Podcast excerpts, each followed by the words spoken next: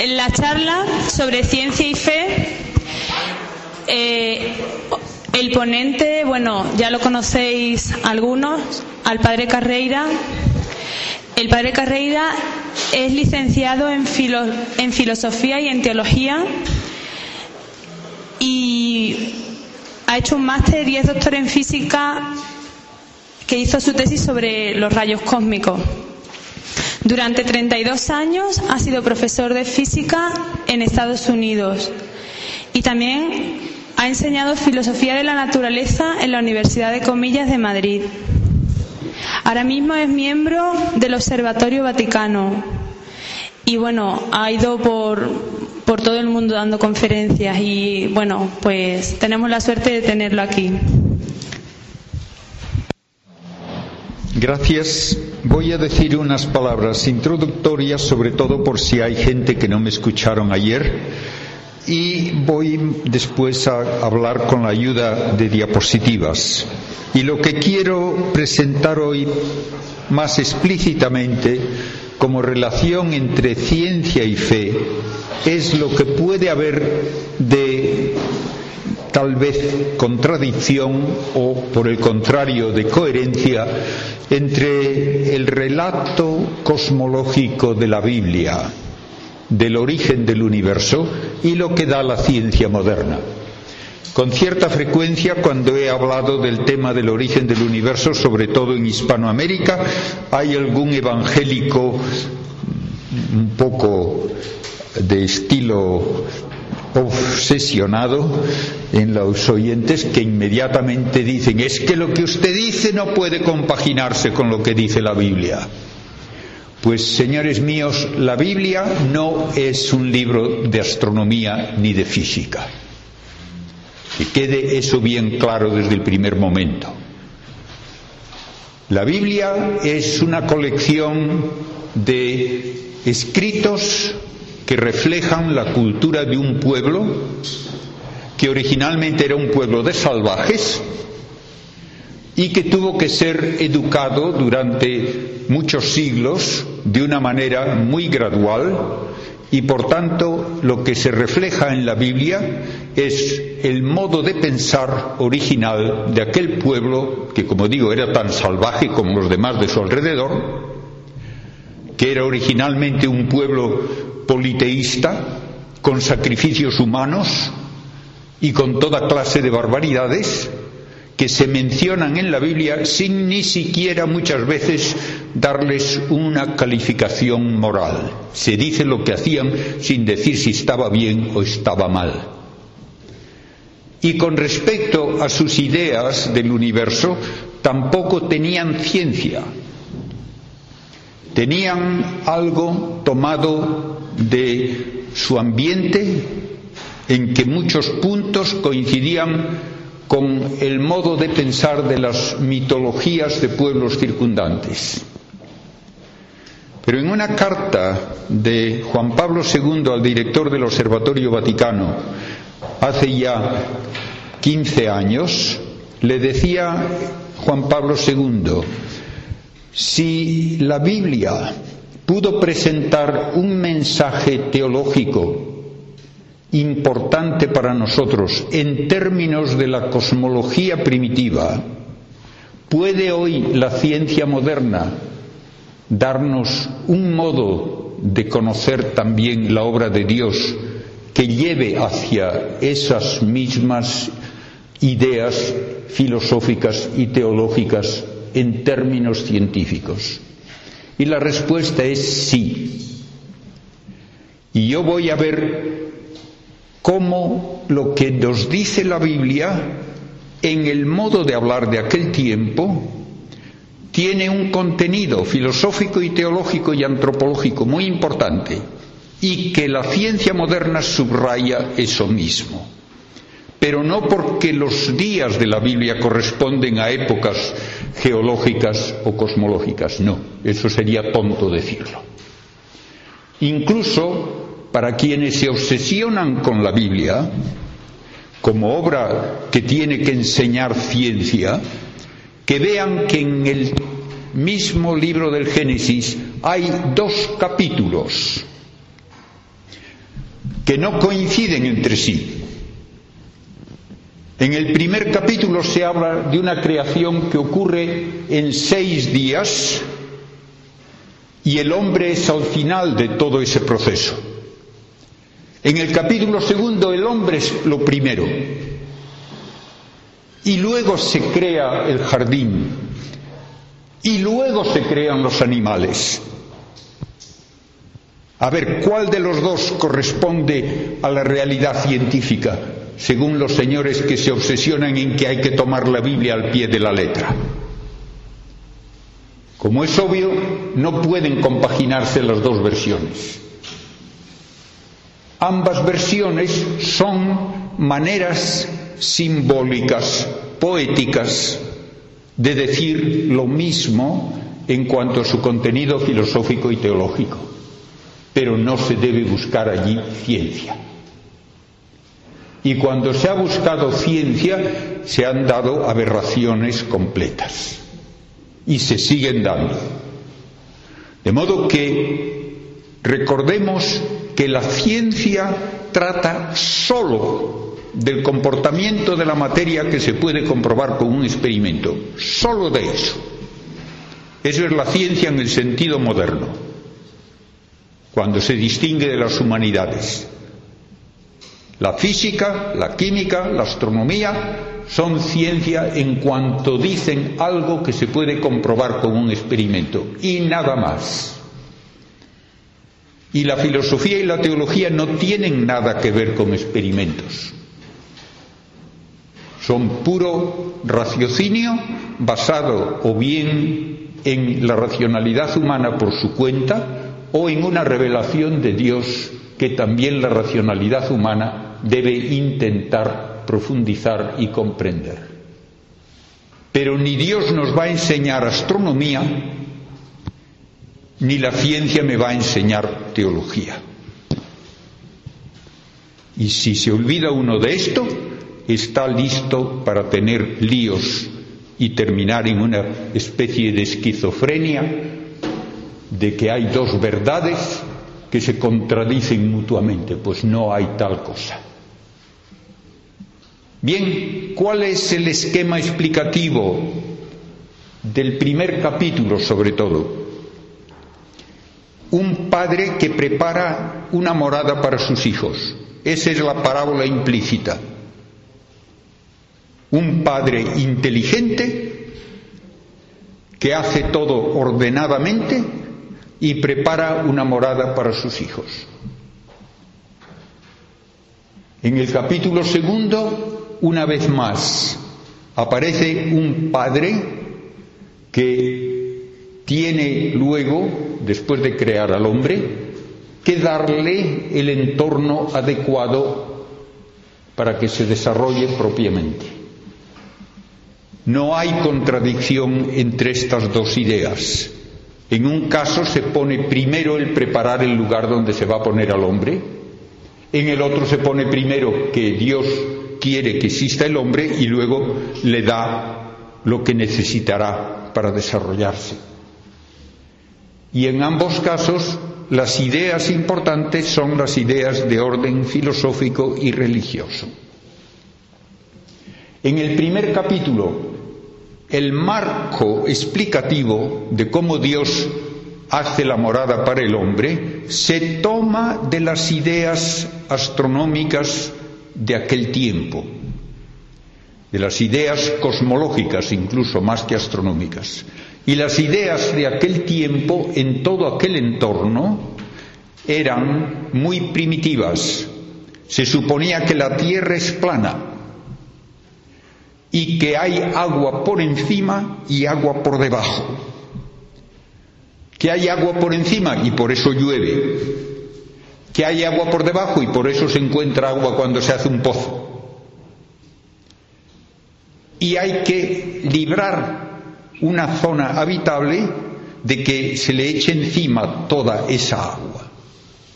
Y entonces hay que poner barreras que son en un caso la bóveda del cielo para que no caiga el agua y en otro caso el marcar dónde deben estar las aguas de los océanos para que dejen la tierra seca.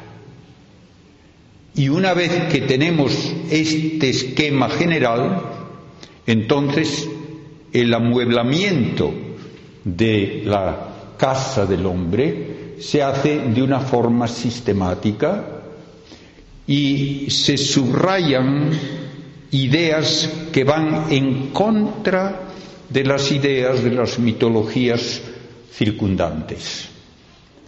Recordemos que en todas las mitologías, sin excepción, se da por supuesto que la tierra es lo más elemental y lo más básico y lo más antiguo. Y no se preguntan de dónde viene la tierra. No hay idea de creación. En todas las mitologías los dioses nacen de la tierra o son personificaciones de elementos materiales como el sol, la luna, el océano, el viento, lo que uno quiera. En cambio, aquí en la Biblia se dice por primera vez que hay un Dios, no muchos. Tan único es que no tiene nombre, porque los nombres hacen falta cuando hay muchos. Él es simplemente Dios. Y este Dios único no nace de la tierra, sino que tiene tal dominio sobre todo cuanto existe que con una palabra ocasiona, causa que ocurran cosas como el comienzo de la vida, el que se separen las aguas, el que haya un entorno habitable. Y este Dios, por lo tanto, no es materia, ni está sujeto a límites de espacio y tiempo, ni depende para nada de todo aquello que ha creado. Es otra idea importante porque en las mitologías los dioses siguen dependiendo de la materia. Necesitan comer y los sacrificios son una manera de alimentarse. Y pueden luchar entre sí y herirse y morir. Y son ignorantes y en muchos casos son perversos y solo ven al hombre como un sirviente que ellos necesitan. En cambio aquí no. Dios no necesita al hombre. Crea con el amor propio de un padre que quiere comunicar su felicidad a los hijos.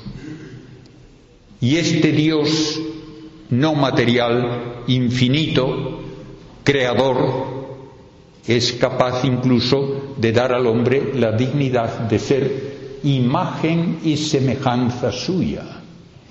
Y una imagen viviente es un hijo. De modo que ya entra aquí la idea de familia, de filiación, en que el hombre es amado como hijo por Dios. Todo esto es un modo totalmente nuevo de concebir al ser humano y de concebir a todo el universo. El universo está hecho para el hombre y está hecho sin beneficio alguno egoísta para Dios. Está hecho para que nosotros participemos de la vida del que es dador de vida y para que participemos de su felicidad. Bien, con esto ya me basta para empezar ahora con las diapositivas. Si hacen el favor de apagar las luces y encender el proyector a toda su potencia, vamos ahora a hacer. Un momento, perdón, que me he olvidado en algún sitio de mi puntero. Está ahí un. Aquí está.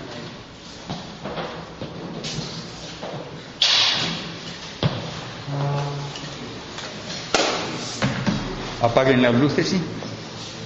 Comienzo con una foto que es un microfilm donde está toda la Biblia.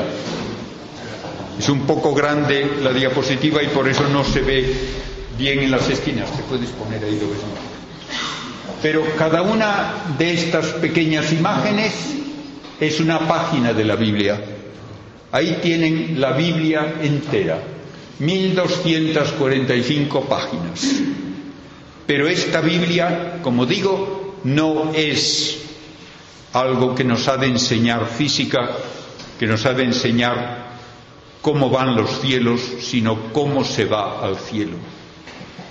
En esto se distingue el concepto de libro sagrado nuestro, por ejemplo, del del Corán, donde creen que también tiene que haberlo todo y que allí está la mecánica cuántica, etcétera. Pura tontería.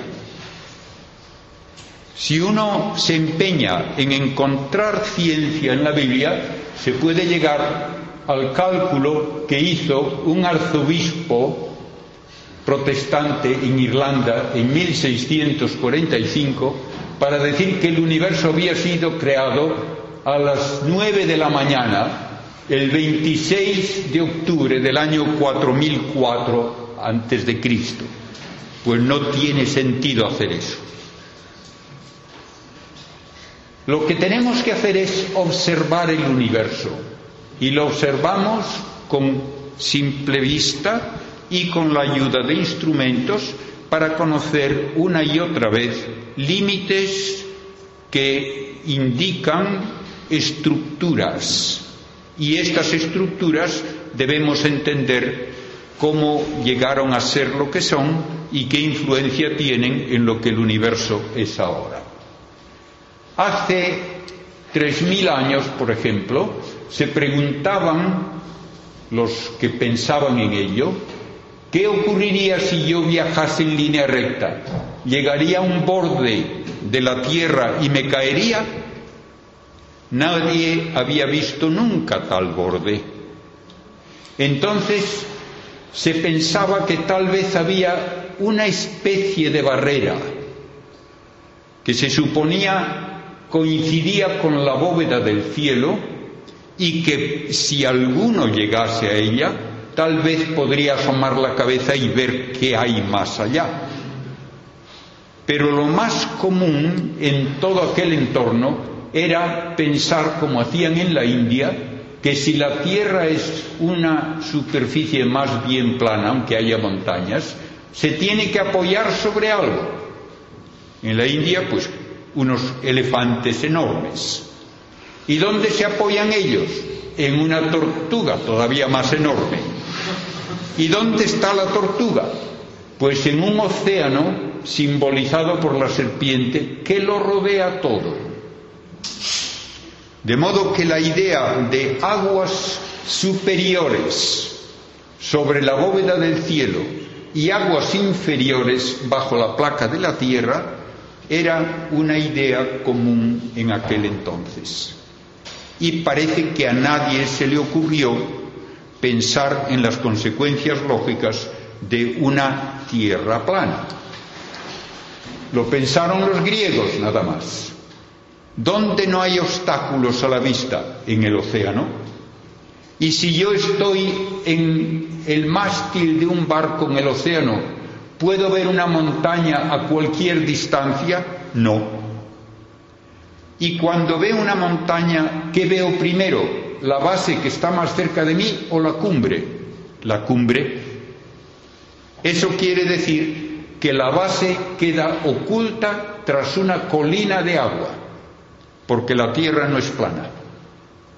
Y como esto ocurre por igual en todas direcciones, hay que decir que la superficie del mar es una superficie esférica. Y esto, sepan ustedes que lo habían ya razonado los griegos seis siglos antes de Cristo, aunque sigue habiendo muchos ignorantes que todavía dicen, incluso en libros de texto, que hasta que Colón fue a América todo el mundo pensaba que la Tierra era plana. Eso es una ignorancia imperdonable en alguien que pone un libro en circulación. Y no solo sabían los griegos seis siglos antes de Cristo que la Tierra es una esfera, sino que la midieron. Y la midieron dos siglos antes de Cristo por un método perfectamente lógico y sencillo. el 21 de junio, al mediodía, la luz del sol caía verticalmente y llegaba al fondo de un pozo en la ciudad de Siene, que está 800 kilómetros al sur de Alejandría. Eratóstenes, un filósofo y matemático griego que vivía en Alejandría, se enteró de eso. Y entonces, el mismo día, 21 de junio, al mediodía, vio que la luz del sol en Alejandría no caía siguiendo la vertical, sino que formaba un ángulo de un cincuentavo de círculo con la vertical. Por lo tanto, la distancia entre las dos ciudades corresponde a un cincuentavo del círculo terrestre. Se multiplica 800 kilómetros por 50 y tiene unos 40.000 kilómetros, que es la circunferencia terrestre. Y se divide por pi y tiene uno el diámetro de la Tierra. Y esto se hizo dos siglos antes de Cristo.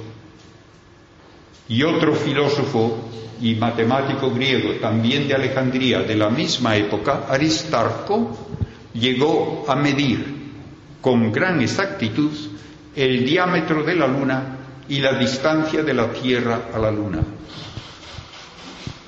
No ha habido ninguna otra cultura en que se hiciesen estos cálculos científicos.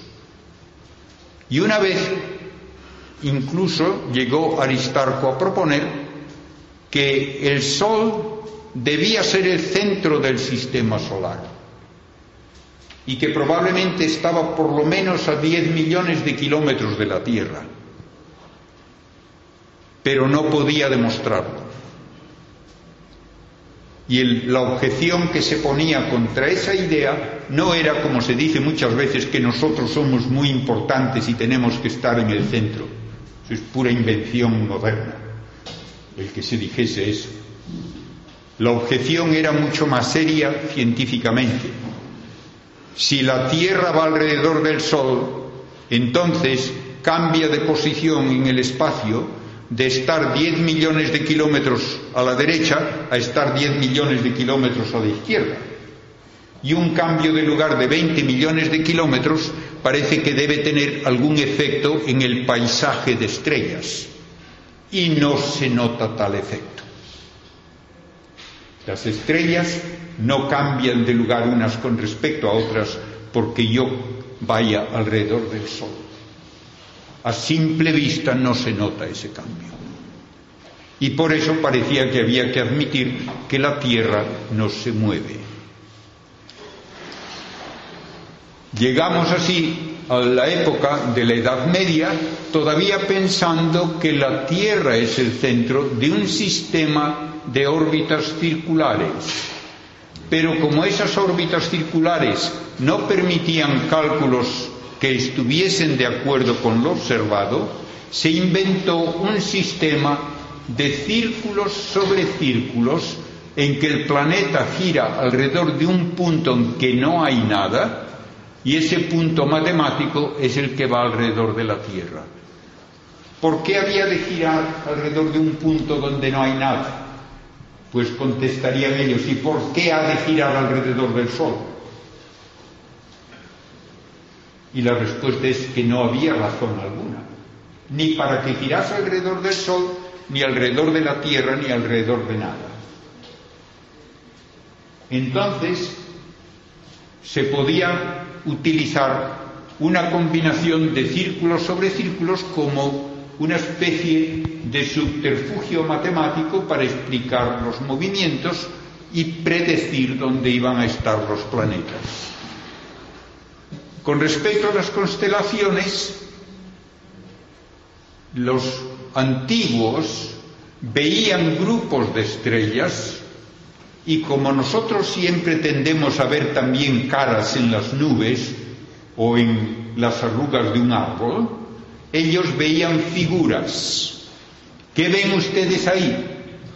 Pues ellos veían un cazador, el cazador Orión, su cabeza, los hombros, el cinturón, la espada y los pies. Y va persiguiendo un toro y le siguen un par de perros y debajo hay una liebre y todo lo que quieran. Se puede hacer lo que uno quiera con bastante imaginación. Pero esto, que sirve para entretenerse o para decir en qué lugar del cielo hay que encontrar algo, se convirtió en prácticamente todas las culturas antiguas, menos en Israel, en astrología, en dar importancia a estas constelaciones diciendo que tendrán influjo sobre la vida humana. La ciencia hoy nos dice que las estrellas de Orión están a distancias muy diversas entre sí, mayores que las que hay de nosotros a ellas. Y lo mismo se puede decir de otras constelaciones. Aquí tienen ustedes la constelación del león. Pues muy bien, esto se parece un poco al cuello del león con dos patas delanteras y dos patas traseras.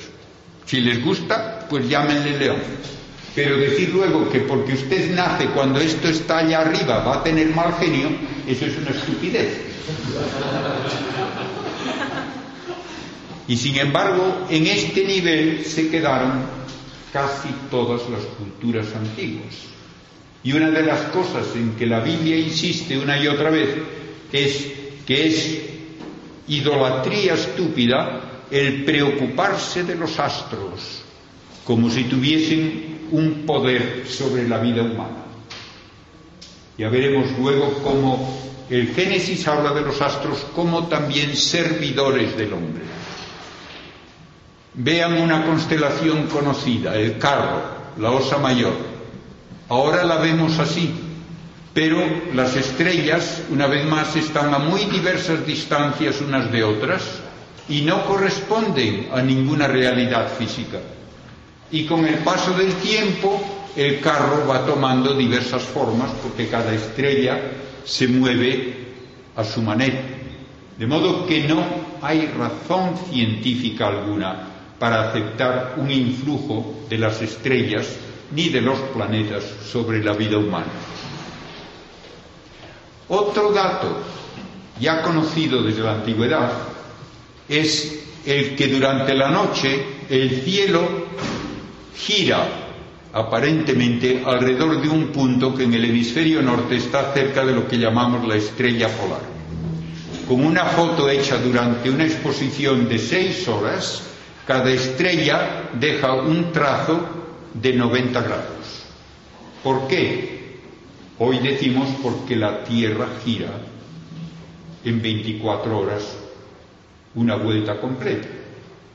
Los antiguos que no sabían que la Tierra gira, suponían que giraban las estrellas como engarzadas en una bóveda transparente invisible y que esa era la que daba vuelta. Dentro de esa bóveda había, sin embargo, cosas que se movían independientemente. Eran los planetas. Planetes en griego significa astro viajero. La luna es uno. De vez en cuando pasa la luna a través de la sombra de la Tierra. Otras veces tenemos un dragón, decían los antiguos, que ataca al sol y se lo quiere comer. Y entonces hay un eclipse de sol. Y todavía no hace muchos años que hubo un eclipse que se vio en Indonesia, salía la gente a armar ruido en la calle, dando golpes a hojalatas y cosas de esas para asustar al dragón y que suelte al sol. Y siempre da resultado, siempre lo suelta. Pues bien, en este entorno es en el que se escribe la Biblia. Y otras ideas que se propusieron por filósofos griegos, que el Sol y la Tierra van alrededor de un fuego central invisible, porque es siempre ocultado por una contratierra que había en medio. Esto naturalmente no vale de nada porque no es ninguna hipótesis comprobable. Y finalmente ya en el cristianismo y también en algunas mitologías se podían introducir seres sobrenaturales que movían a los astros, porque no había razón alguna de que los astros se moviesen y que se moviesen en órbitas. Todavía en la Divina Comedia de Dante se acepta así que la Tierra es redonda, se supone que tiene dentro el infierno y que a su alrededor están las órbitas de los planetas y finalmente el cielo empíreo. Y así llegamos a Copérnico, que resucita la idea de Aristarco de poner al Sol en el centro, pero que no podía tampoco explicar si la Tierra va alrededor, ¿por qué no cambia el panorama de estrellas? Y él, que tenía todavía la obsesión de movimientos circulares, no podía dar más precisión, sino menos, que las combinaciones de círculos de Ptolomeo. Por eso no había tampoco ninguna razón de aceptar lo que decía Copérnico, que muchas veces es otra de las afirmaciones pueriles, por lo que indican de ignorancia, de que la Iglesia se opuso a Copérnico. No se opuso para nada a Copérnico.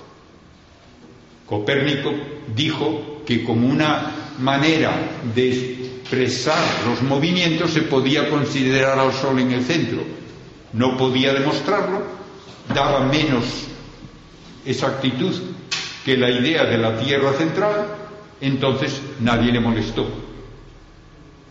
Vino luego el gran astrónomo del Renacimiento que fue Kepler, y él llegó a la conclusión verdaderamente asombrosa, con observaciones a simple vista, de que las órbitas de los planetas no son círculos, sino elipses, y que el Sol no está en el centro, sino en un foco del elipse. Y de esa manera pudo establecer las leyes de los movimientos de los planetas con mucha mayor exactitud, aunque él seguía con una obsesión de que todas esas órbitas tenían que ver con los cuerpos geométricos regulares de la geometría de Euclides y no tienen nada que ver. Y por fin se utiliza el telescopio por Galileo para mirar al cielo y se ve que la luna es un cuerpo hecho de tierra, no de una especie de materia cósmica superior, no, está hecha de tierra y tiene murallas de montañas y tiene cráteres y es como otra tierra. Y descubre también Galileo que alrededor de Júpiter hay cuatro puntitos brillantes como estrellitas que cambian de sitio noche tras noche, o sea que van alrededor de Júpiter, con lo cual se puede ya decir que no todo va alrededor del Sol y tampoco todo va alrededor de la Tierra. Y este es el gran descubrimiento que lleva a que Newton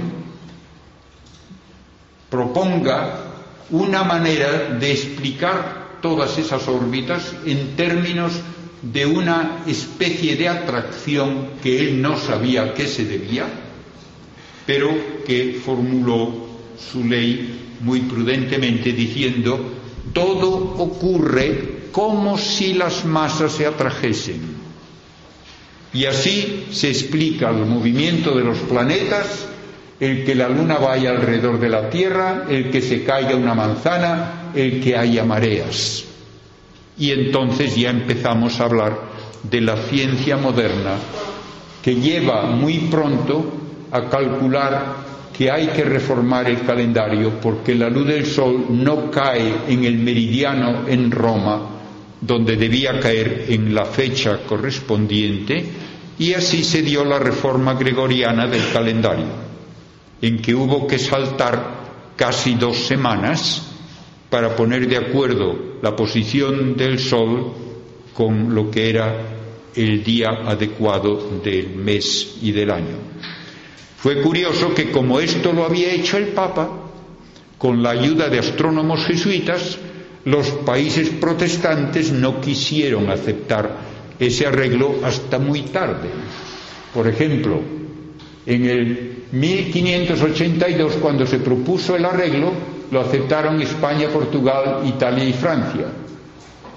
Pasan pocos años, lo aceptaron Holanda, Luxemburgo y Polonia, en los estados católicos de Alemania y Suiza, y luego hay que esperar más de dos siglos o tres siglos para que lo acepten en Bulgaria, en Rusia, en Yugoslavia y etcétera. A pesar de que era obvio que ese cálculo era necesario para poner de acuerdo lo que era el calendario con los datos astronómicos, el prejuicio anticatólico podía más. Bien, llegamos ahora a un momento en el siglo XIX en que se pudo finalmente establecer que desde un punto de la órbita terrestre una estrella relativamente cercana se ve contra un fondo distinto que seis meses más tarde. Esto permitió medir ángulos en este triángulo y calcular la distancia a las estrellas. Y así quedó demostrado que sí la Tierra va alrededor del Sol. Y una vez hecho esto, se pudo empezar a estudiar el universo de las estrellas que nos aparecen concentradas en una banda brillante que rodea todo el cielo y que llamamos la Vía Láctea. Pero si el universo era infinito como se suponía en aquel entonces, había un problema que se llama la paradoja de Olbers. Si el universo tuviese un número infinito de estrellas, todo el cielo sería tan brillante como la superficie del Sol. No podría haber un cielo oscuro. Y esto obviamente no ocurre. También desde el punto de vista de la física, si uno tiene un número infinito de estrellas alrededor, hay una masa infinita alrededor de cualquier punto. Y entonces, con términos un poco técnicos, el potencial gravitatorio en todos los puntos es infinito. Y no puede haber diferencias de potencial y no puede haber fuerzas gravitatorias. Curiosamente, hay que decir que los físicos cerraron los ojos ante esta objeción durante mucho tiempo, a pesar de que es obvia la objeción desde el punto de vista de la física más elemental. Y se siguió diciendo hasta principios del siglo XX que el universo tenía que ser infinito en dimensiones y en masa y en edad. Pero la, paradoja de Olbers impide también que sea el universo infinito en edad, porque hay estrellas que brillan y cada estrella brilla. ¿Por qué? Los antiguos decían porque está hecha de una materia brillante, eso es no decir nada. Si brillan tiene que ser porque usan algún tipo de combustible para dar luz y calor. Y toda estrella tiene una cantidad limitada de combustible. Y dado suficiente tiempo, toda estrella se apaga. Y si el universo fuese eterno, se habrían apagado todas ya. Entonces es la misma física la que nos obliga a decir que el universo no es eterno y tampoco puede ser infinito en dimensiones y en masa. Y esto es precisamente lo que nos lleva a una idea de que hubo un momento de creación. Porque si el universo no es eterno, comenzó a existir. Y si antes no había nada, ni siquiera tiempo, ni siquiera antes, la única palabra que describe el paso de nada a algo es creación. Y esto es precisamente lo que encontramos en la Biblia. Los datos más modernos de la astronomía de los elementos radioactivos de la expansión del universo nos dicen que el universo comenzó a existir hace 13.700 millones de años con un margen de error de un 10%, como ya indiqué ayer.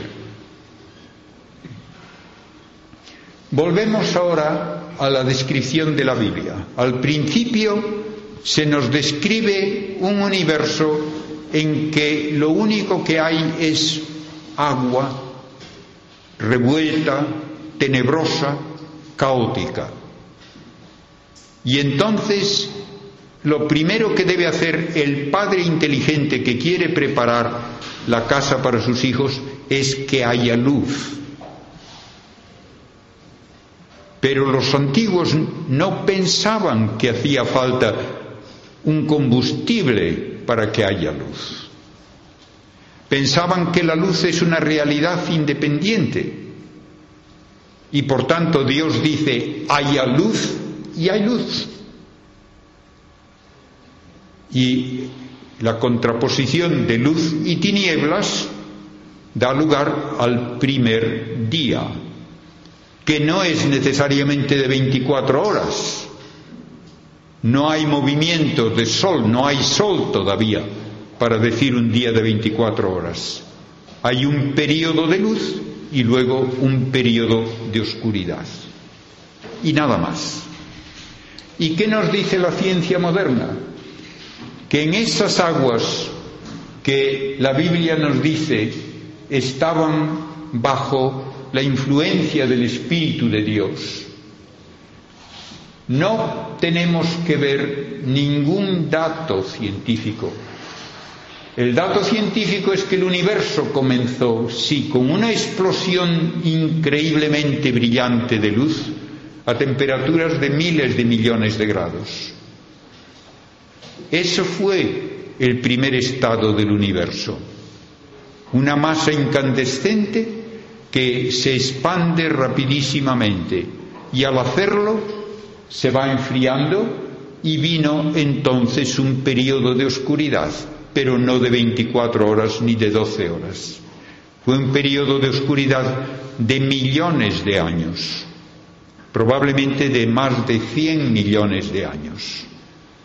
Un primer día cósmico de increíble luminosidad seguida de oscuridad hasta que empezaron a formarse estrellas y entonces volvió a haber luz. Y se habla así de esa noche cósmica primitiva. La Tierra, como planeta, sabemos que es el único lugar del sistema solar, y por ahora no se conoce otro fuera tampoco, donde tenemos el agua en estado líquido. Y tenemos el agua en las tres fases, sólido, líquido y gas. En esas aguas primitivas se piensa que pudo darse un comienzo de vida, aunque no sabemos ni dónde, ni cuándo, ni cómo. Se habla de que tal vez en una charca minerales, hidróxidos metálicos, reaccionando con algunas moléculas basadas en el carbono pudo ser el entorno en que se diese la primera célula. Se habla de charcas volcánicas donde hay riqueza de minerales. No sabemos cómo apareció la vida. Otros mencionan que en la atmósfera primitiva de la Tierra la luz del Sol pudo producir cadenas de moléculas cada vez más complicadas que caerían al océano primitivo y allí se entrelazarían para dar tal vez los primeros aminoácidos. Todo eso es plausible, pero no explica el paso de no vida a vida. Las primeras indicaciones de vida en la Tierra las encontramos en material carbonáceo en unas rocas de hace 3.500 millones de años. Y esa vida era vida microscópica y no era vida vegetal, sino que era vida que tenía que alimentarse de otras moléculas producidas también sin ayuda de seres vivientes en la atmósfera y en los océanos. Hace 50 años se hizo un experimento en Chicago, que se hizo muy famoso, de Urey y Miller. En un matraz se mezclaron gases propios de la atmósfera primitiva, vapor de agua, hidrógeno, metano, amoníaco, se la sometió a chispas eléctricas durante varios días y en un exceso de agua caliente se encontraron aminoácidos, azúcares y ácidos grasos. De modo que los ladrillos de los que se puede edificar el edificio viviente sí se forman espontáneamente en condiciones propias de la tierra primitiva. Hay quienes piensan que el primer viviente debía ser un virus. Todos saben lo que es un virus de ordenador. ¿Puede hacer algo el virus por sí solo? Nada. Lo único que puede hacer es infectar un ordenador, obligándole a hacer copias del virus y estropeándole las funciones que uno quiere realizar con él. Pues el virus biológico es parecido, por eso se usa la misma palabra. El virus biológico no es viviente, por eso no se les puede matar. El virus es un trozo de programa genético que se puede insertar en una célula, obligarle a hacer copias de ese virus y estropear el funcionamiento de la célula. Pero el virus no puede reproducirse por sí mismo ni se puede alimentar. No está vivo. Por tanto, hay que ir a una primera célula que ya es tan complicada que es más fácil explicar una galaxia que una célula. Se ha calculado que sería necesario aumentar el tamaño de la célula hasta varios kilómetros de diámetro para darnos cuenta de la multitud de reacciones químicas y de cambios y traspases de elementos químicos de un punto a otro que están ocurriendo miles de veces por segundo. ¿Puede haber algo más sencillo, viviente? Parece que no. ¿Cómo se da el paso de vida a no, de no vida a vida? No se sabe. Un gran científico inglés, honrado con el título de Sir por la reina de Inglaterra, el doctor Hoyle, llegó a decir que hablar de la vida apareciendo por pura casualidad a partir de aquellos elementos prebióticos es la teoría, dice él, de la chatarrería y el huracán. Piensen ustedes en una chatarrería con un campo enorme lleno de hojalatas, cartones, tornillos, piezas de plástico. Viene un huracán, revuelve todo eso y va a dejar listo para volar un jumbo. Ah, pues se lo cree cualquiera. Pues eso dice él, es lo que significa pensar que se va a hacer una célula espontáneamente por azar por muchas de esas moléculas sueltas que hay a su alrededor. Pero apareció la vida en la Tierra y llegó un momento, tal vez después de más de mil millones de años, en que se dieron algas microscópicas que podían realizar la función clorofílica, con la cual se emite oxígeno y así se fue aumentando la cantidad de oxígeno en la atmósfera, que antes no había ninguno. Y así pudo cubrirse la tierra de plantas y gracias a ellas tenemos la atmósfera respirable. En el relato bíblico no es así. En el relato bíblico primero hay plantas y una vez que hay plantas puede haber animales. Tiene razón el relato bíblico en hablar así si hablamos de animales visibles a simple vista.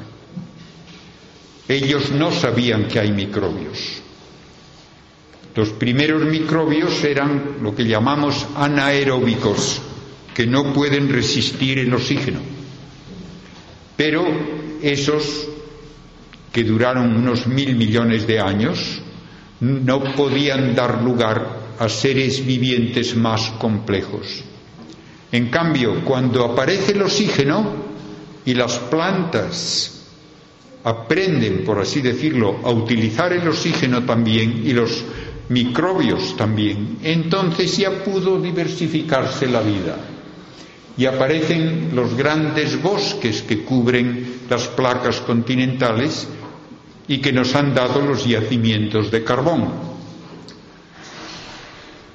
Las plantas son la cubierta que mantiene la Tierra con aptitud para la vida macroscópica y son, naturalmente, también lo que tenían en la cabeza los escritores del Génesis cuando hablan del jardín de Edén. Las plantas son al mismo tiempo útiles y hermosas. Hace unos 600 millones de años hubo una gran explosión de formas vivientes, muchas de ellas tan extrañas que hoy no se encuentra nada parecido, y aparecen luego los primeros animales visibles a simple vista en los océanos. No eran al principio seres con esqueleto externo, como hay algunos peces, sino seres como las medusas y pólipos que no tienen esqueleto alguno. Luego llega el momento en que Dios da la orden a las aguas de que pululen con vida. Y entonces se llena el océano de toda clase de peces. Y todavía está sin explorar gran parte de lo que hay de seres vivientes en el océano y encontramos sorpresa tras sorpresa cada vez que se usa un nuevo batiscafo. Y de las plantas y de los peces, el escritor bíblico pasa a las aves los seres vivientes que están, por así decirlo, en los entornos menos accesibles para el hombre, el agua y el aire. Y las aves también, por una orden de Dios, llenan el cielo. Y estas aves ya muestran un desarrollo extraordinario de potencialidades de instintos, de cuidar de la prole, etc. La ciencia moderna nos dice que antes de las aves hubo los reptiles y que estos reptiles culminaron en los grandes dinosaurios y ellos desaparecieron por el impacto de una roca hace 65 millones de años una roca de unos 10 kilómetros de diámetro que penetró en la atmósfera a más de 50 kilómetros por segundo, chocó en la península del Yucatán y causó un invierno de varios años de duración con el polvo y el humo que cargó la atmósfera. Hoy solo encontramos los grandes huesos de esos dinosaurios, pero sus descendientes más probables son las aves. Hubo dinosaurios con plumas que probablemente son los precursores de las aves. Viene luego ya la creación de los animales en el entorno accesible al hombre, la tierra firme. Y se mencionan las aves útiles para el hombre primero, los ganados, rebaños y ganados. Estamos hablando en un contexto de gente que durante siglos había sido agricultores nómadas, de modo que para ellos la riqueza eran los rebaños y los ganados. Y al mismo tiempo también se mencionan las otras formas de vida terrestre, los reptiles que no se consideran importantes, eran animales impuros.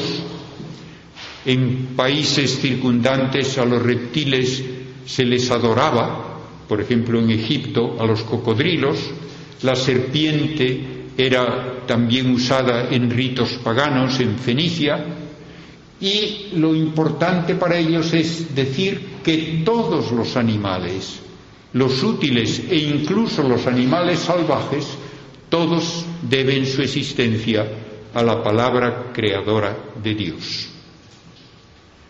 Esto es el entorno donde puede existir el hombre.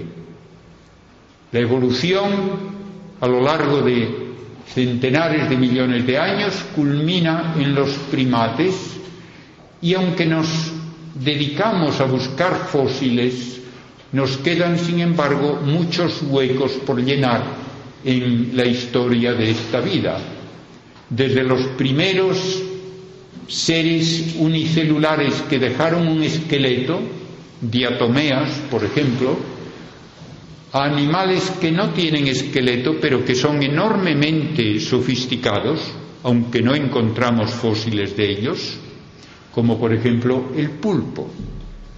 El pulpo tiene capacidad de aprendizaje de trucos mejor que un perro y tiene ojos más perfectos que los de la mayor parte de los animales, incluso que el hombre. De modo que no tiene nada de primitivo y sin embargo no tiene esqueleto y parecería que no tenía derecho a existir después de que se inventó el esqueleto y los vertebrados parecían dominar la Tierra.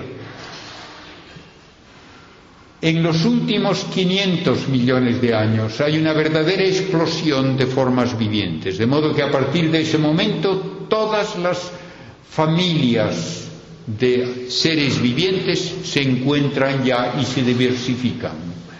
Animales con esqueleto externo, como los trilobites, son frecuentes en nuestros museos y encontramos recientemente, hace unos tres millones de años, pisadas en polvo volcánico de unos primates que ya andaban sobre dos patas. ¿Hasta qué punto podían estos primates usar tal vez piedras o incluso el fuego? No sabemos. Recordemos lo maravilloso que es el panal de abejas que hacen las abejas sin inteligencia, o la tela de una araña. Y hay animales sin inteligencia como la marmota marina que puede usar una piedra contra otra para romper una, almeja y comérsela. De modo que puede haber una programación genética que lleva a la utilización de palos, de piedras, incluso posiblemente de un fuego causado por un rayo. Tal vez sí. Pero lo que hace al hombre distinto es otra cosa no es simplemente una complicación del ADN. Nuestro ADN es muy semejante a lo de los demás animales. Concretamente, el ADN que permite que se suceda una generación a otra con muchos puntos de semejanza, pero sin imponer la personalidad a nadie, ese ADN coincide en un 98 o un 99% con el ADN del chimpancé. Está uno harto también de leer que el ADN determina lo que somos. Y cuando hay gemelos que tienen exactamente el mismo ADN, ¿qué? Ah, es que entonces el entorno da lugar a las variedades.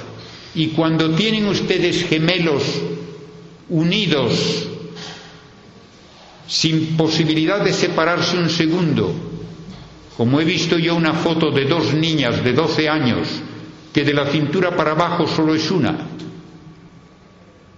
tienen exactamente el mismo ADN, viven exactamente en el mismo entorno siempre y tienen personalidades distintas, ya lo creo. Y a una le gusta la música clásica y a otra el rock and roll. Y una quiere estudiar medicina y otra quiere estudiar aeronáutica. ¿Por qué? Porque el ADN y el entorno influyen pero no determinan a la persona. Y así nos encontramos en el hombre con una nueva realidad que no es la programación genética, que se expresa en la búsqueda de verdad, belleza y bien. Solo el hombre produce arte conscientemente. Solo el hombre busca el bien incluso de sus difuntos y se encuentran ya enterramientos con ofrendas valiosas en las épocas más primitivas de la época de las cavernas. Y se buscan los materiales adecuados para hacer un arco y una flecha. Y se inventan estas armas para la caza. Solo en el hombre se da una realidad que no puede explicarse por ningún tipo de programación genética o de alteración del entorno. El hombre sí participa de la química y la bioquímica de todos los seres vivientes de la Tierra. Incluso hay una razón importante para decir que todo ser viviente de la Tierra participa de un origen común, y es que hay moléculas que pueden tener los mismos componentes, pero en dos simetrías distintas, como la mano izquierda y la derecha. Pues bien, en todo ser viviente de la Tierra se usa solo una de las dos simetrías, a pesar de que tienen exactamente las mismas propiedades químicas. De modo que el hombre está emparentado con toda la vida terrestre, sí. Y es el final de un proceso evolutivo que ha ido preparando a la Tierra para que existamos nosotros.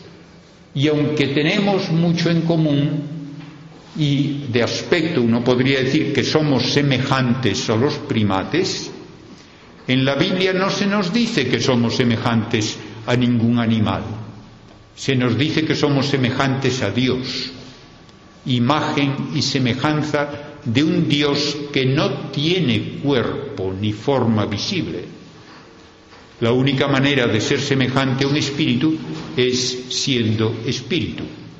Y así en el hombre tenemos que aceptar una realidad espiritual unida a la realidad material. Se ha querido explicar la inteligencia humana a base de decir que tenemos más cerebro. Así. Ah, ¿Y qué ocurre entonces? ¿Por qué tenemos más cerebro? porque tenemos una espina dorsal muy vertical que permite que se desarrolle.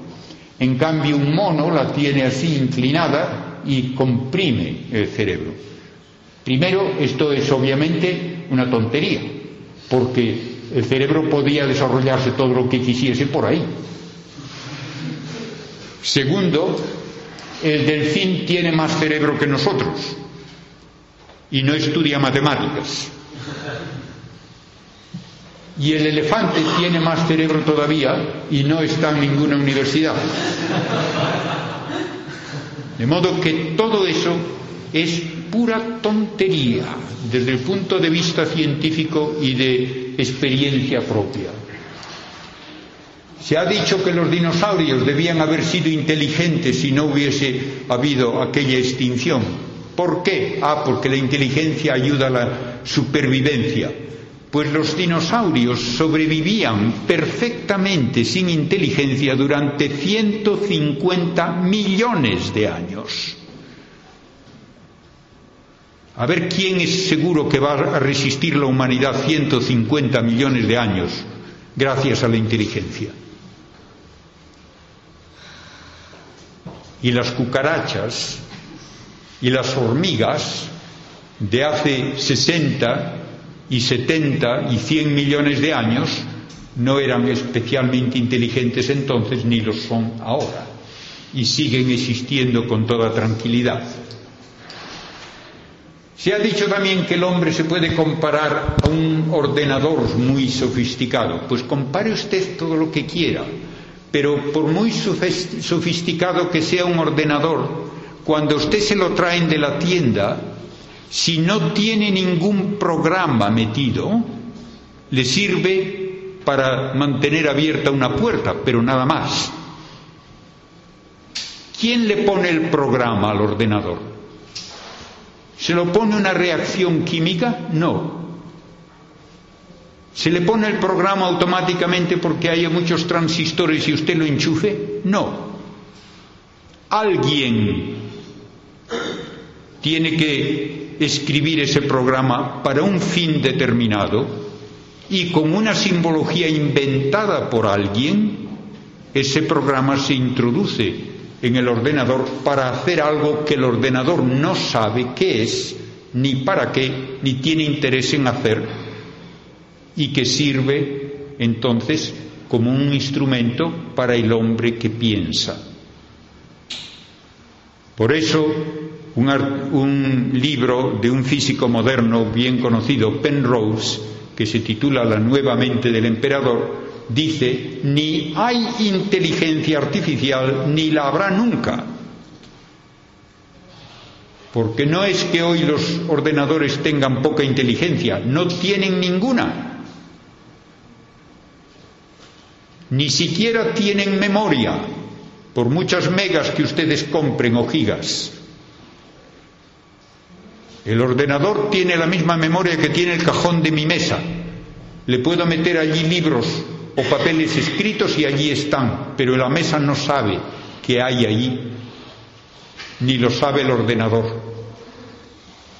En lugar de escribir en tinta y papel, escribo en dominios magnéticos y lo guardo dentro del ordenador, pero el ordenador no se entera, no tiene memoria de nada.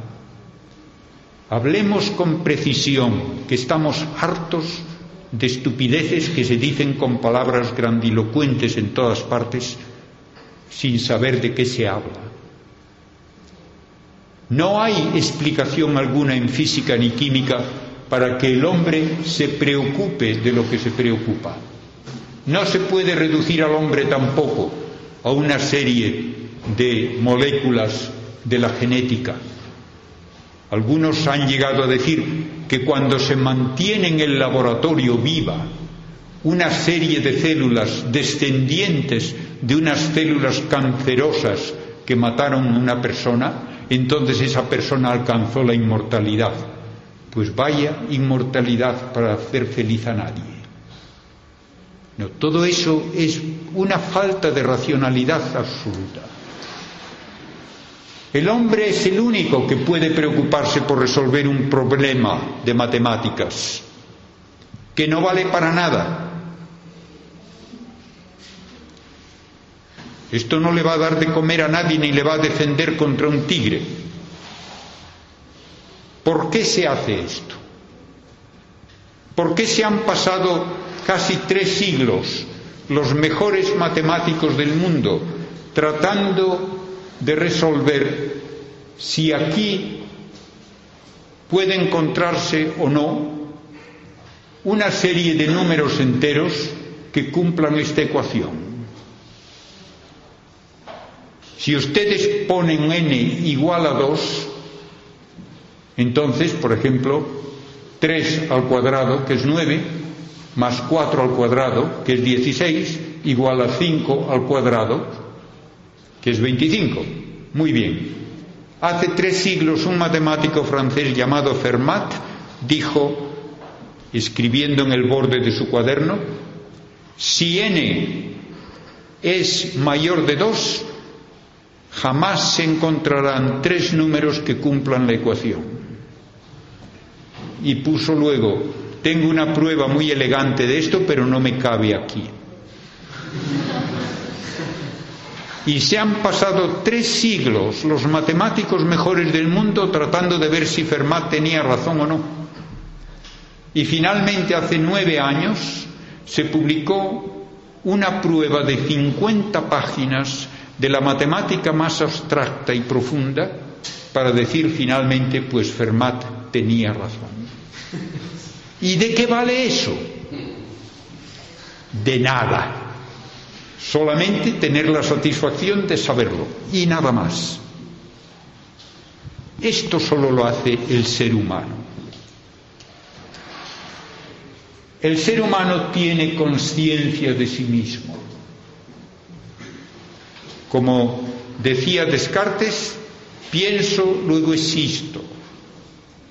Yo puedo dudar de todo, puedo dudar incluso de que tengo hígado, pero no puedo dudar de que estoy dudando. Eso no lo da de sí la física ni la química.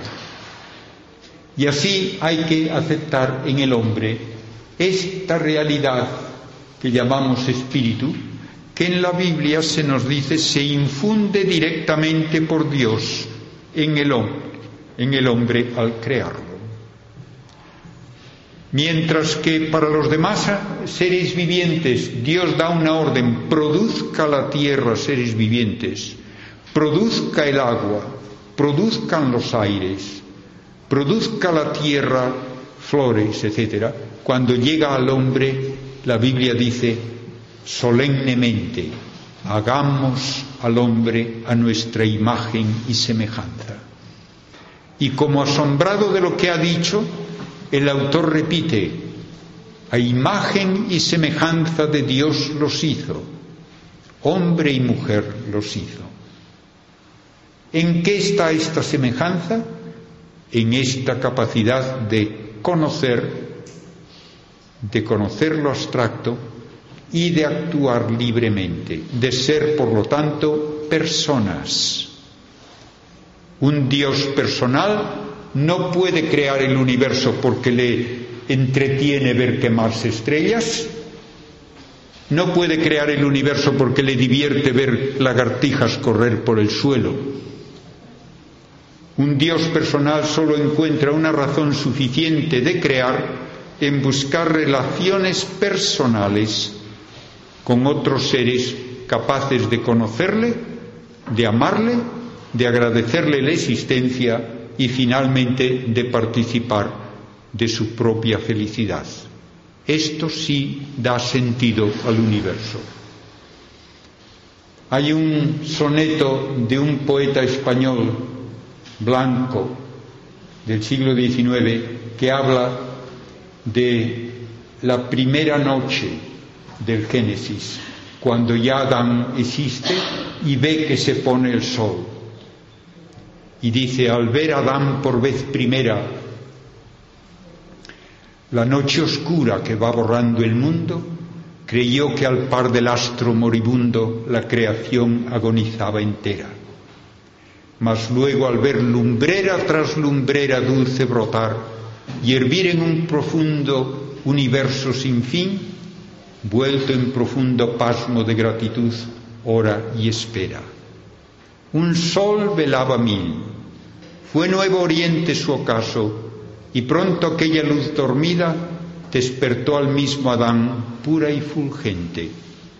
¿Por qué la muerte al ánimo intimida? Si así engaña la luz tan dulcemente, ¿por qué no ha de engañar así la vida? Porque esta es nuestra grandeza, que estamos destinados a existir para siempre, aunque la ciencia nos dice que el universo va a un ocaso que terminará dándonos un estado de vacío, oscuridad y frío. En uno de los libros de cosmología de un gran divulgador y buen científico moderno, Steven Weinberg, el último párrafo del libro que se titula Los tres primeros minutos, el último párrafo es Cuanto más conocemos el universo, más absurdo parece. ¿Por qué? Porque a quien no ve más que la materia, le parece, con razón, absurdo que haya un universo tan maravilloso, que haya durante tanto tiempo producido tanta belleza y tantas maravillas para luego deshacerlo todo y destruirlo todo. Y quienes quieren librarse de esto diciendo que es que el universo se recicla, terminan en un absurdo peor. Porque el repetir la misma estupidez muchas veces no deja de hacerla estúpida. Y si el universo se crea, se deshace, se vuelve a rehacer, se vuelve a deshacer y así indefinidamente, entonces el absurdo es ya el máximo. De modo que enciendan la luz y apaguen el proyector. Voy a añadir unas palabras sobre el segundo capítulo para subrayar otra vez unas ideas de tipo filosófico y teológico. En el primer capítulo, como vemos, está hablándose de cómo se prepara la morada del hombre de una manera sistemática. Primero, en los tres primeros días, hacer el lugar adecuado. Tierra seca, con el océano bien separado, que no se eche encima, y con una bóveda celeste que libra también de las aguas superiores. Luego hay tres días más, los astros sirven para hacer el calendario, sirven para marcar fiestas religiosas, son también ayuda para el hombre en ese sentido. El Quinto día tenemos la vida animal en el agua y en el aire, donde el hombre poco tiene que hacer. El sexto día todos los animales y la vida humana. El séptimo día de descanso es el que da razón de ser al sábado, al descanso sabático. Y por eso, en lugar de atribuir los siete días de la semana, como habían hecho en las culturas limítrofes a los siete astros que se mueven por el cielo, lo atribuyen a esta serie de procesos de la creación divina. Porque los siete días de la semana que tenemos son el lunes de la luna, el martes de Marte, el miércoles de Mercurio, el jueves de Júpiter, el viernes de Venus, el sábado de Saturno, y el domingo, que le llamamos ahora domingo, en inglés se llama todavía lo que era originalmente el día del sol, Sunday. Pues bien, gracias que no sabían de Urano y Neptuno, si no la semana tendría nueve días. Pues en la Biblia lo más importante es que no, el sábado es para bien del hombre, no porque Dios necesite un descanso, sino que como Cristo dice, el sábado está hecho para el hombre, no el hombre para el sábado. Y ahí tienen un conjunto de ideas que encajan perfectamente dentro de lo filosófico y teológico. En el capítulo segundo, que es más teológico que cosmológico, Dios crea al hombre cuando todavía no hay ni hierba ni nada, porque dice no había llovido todavía sobre la tierra. Y una vez creado el hombre de barro, por lo tanto sin previa vida de ningún nivel, entonces Dios moldea también de barro todos los animales. Antes ha hecho el jardín. Las plantas parece que brotan por mandato de Dios directamente, pero los animales los moldea el hombre de el Dios de barro como hizo al hombre y los hace desfilar ante Adán. Primero, para que Adán ejerza dominio sobre ellos. Adán es el lugarteniente de Dios, el que va a cuidar y completar su obra. Y ejerce dominio dándoles un nombre. En el modo de hablar bíblico, el que da nombre es un superior y el nombre establece el destino de aquel que lo recibe. Por eso Cristo le dice a San Pedro, ya no te llamarás Simón, sino Pedro, porque serás la piedra sobre la que yo edificaré la iglesia. Pues bien, Adán ejerce dominio así sobre los animales y les da nombre. Pero dice Dios, no está bien que el hombre esté solo. Y sin embargo, ninguno de estos animales es un compañero adecuado para el hombre. no son semejantes a Él. El hombre había sido declarado semejanza de Dios a pesar de que Dios no tiene cuerpo. Aquí hay animales que tienen un cuerpo muy parecido al nuestro, pero se declara que no son semejantes al hombre. No son, por lo tanto, compañía adecuada para el hombre. Y entonces Dios infunde ese sueño en Adán y de cerca del corazón extrae carne y hueso del cual forma a la mujer. Y esto es lo que dice Adán cuando la ve. Esta sí que es carne de mi carne y hueso de mis huesos. Y así se establece desde el primer momento una igualdad de dignidad entre el hombre y la mujer. También se había establecido en el primer capítulo. Hombre y mujer los creó, a imagen y semejanza de Dios los creó. Y así tenemos el fundamento de la familia. Y tenemos la institución que es base de toda sociedad humana. Y en todo ello hay orden, finalidad, amor y dignidad de la persona humana. Qué distinto es esto de todo lo demás que se ha dado en otras culturas. No hay en nada de esta concepción bíblica un desprecio del hombre porque la materia es mala, como había, por ejemplo, en el maniqueísmo. No. Ni hay tampoco ninguna equiparación del hombre con los animales para hablar de la transmigración de las almas y que uno no puede pisar un sapo porque a lo mejor es su tío que falleció hace unos años. Todo eso es pura tontería, filosóficamente absurda.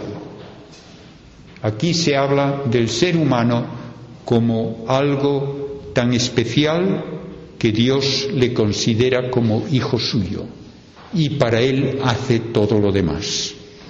Y esto es lo que dice San Ignacio en el comienzo de sus ejercicios. El hombre es creado para alabar, hacer reverencia y servir a Dios y mediante esto salvar su alma, participar de la felicidad de Dios. Y todas las otras cosas sobre la de la tierra son creadas para el hombre. Recordemos esto cuando hoy leemos los dichos exagerados de ecologistas panteístas que vienen a decir que el hombre es una especie de peste sobre el planeta Tierra y que estaría mejor la Tierra si desapareciésemos nosotros. No, todo es creado para el hombre y el hombre solo para Dios. Y por eso al ser humano nunca se le puede reducir al estado de una cosa útil para otro, ni para gobierno alguno, ni para sistema político alguno. Cada uno de nosotros tiene un destino eterno. Ninguna tribu, ninguna nación, ninguna institución humana tiene un destino eterno. Solo nosotros.